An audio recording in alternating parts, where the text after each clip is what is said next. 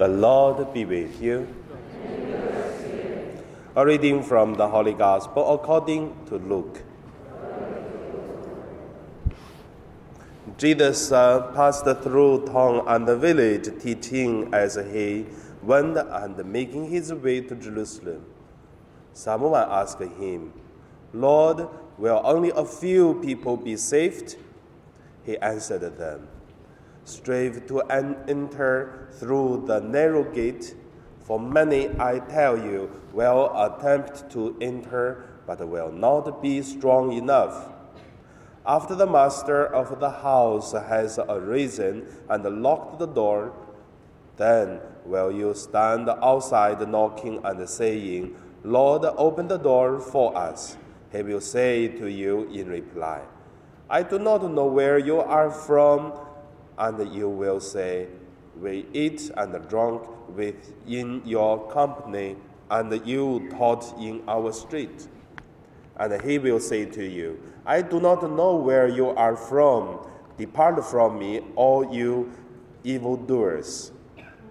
And where and there will be wailing and grinding of teeth when you see Abraham, Isaac, and Jacob, and all the prophets in the kingdom of God, and you yourselves cast out, and people will come from the east and the west, and from the north and the south, and will recline at the table in the kingdom of God.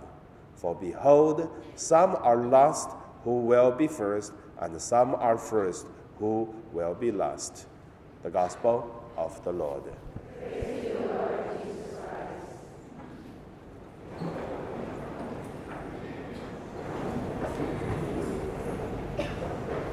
So today, according to the Gospel, people ask Jesus, Lord, will only a few people be saved? I just change a little bit the words to say, is it really difficult to be saved? So I here want to say, many things in this world are difficult because there is always a challenge. So how do we do? How do we deal with the challenge, the difficulties? It's really difficult, or there are something else except the difficulties. So the first point, let us look at uh, our Bishop Yeung Michael, his experience. Michael Yeung was uh, the bishop before, passed away beginning of this year.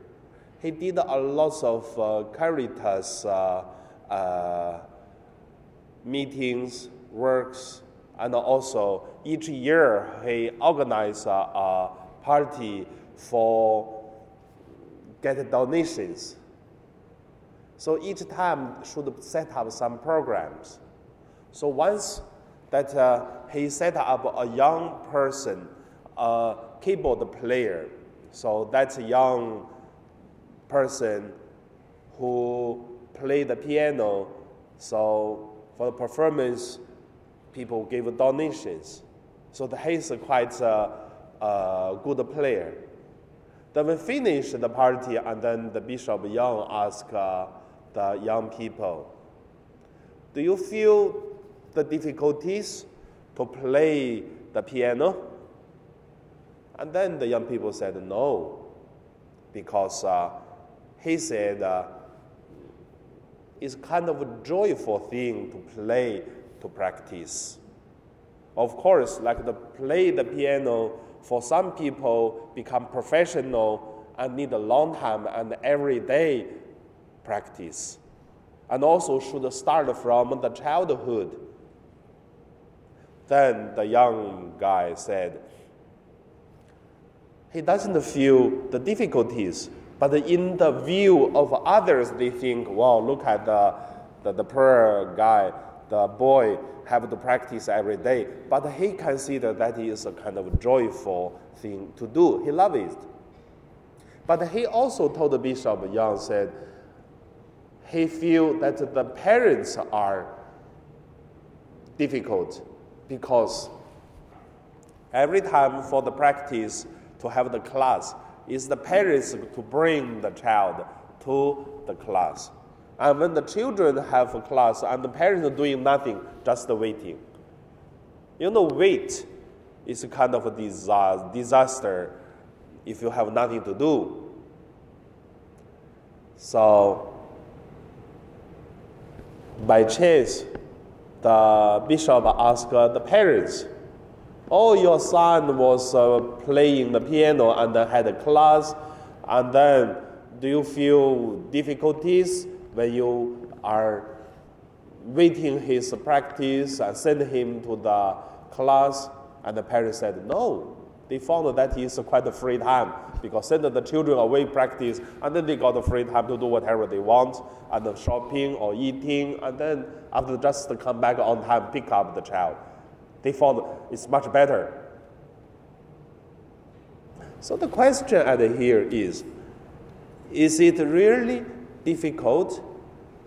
It really depends how do we see the things. So that's the first point. The second point I want to say is it really difficult for us to live our life? I give you one example.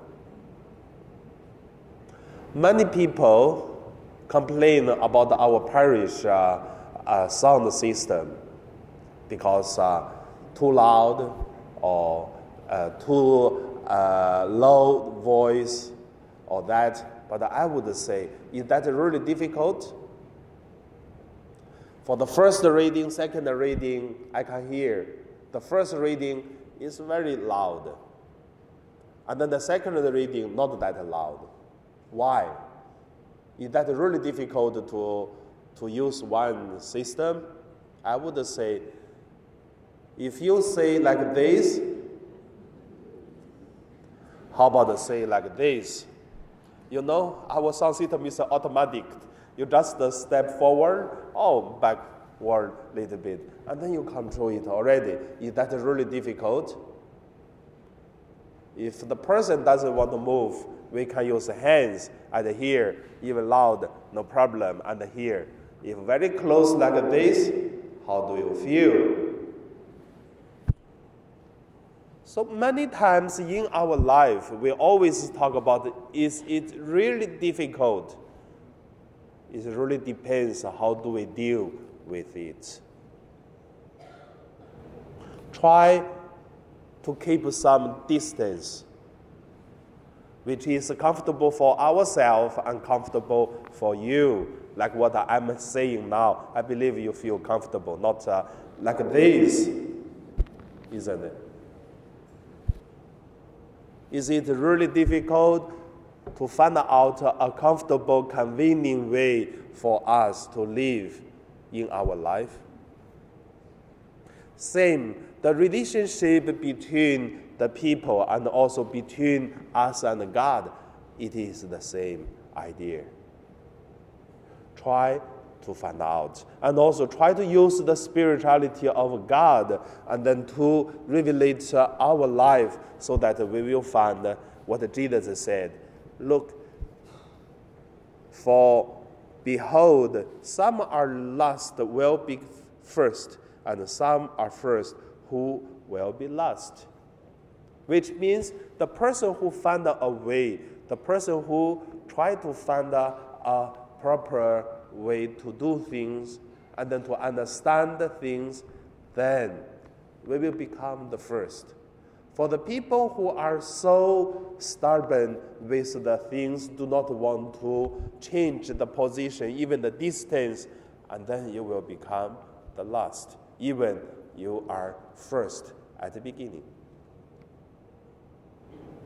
So, what is the things you feel so difficult?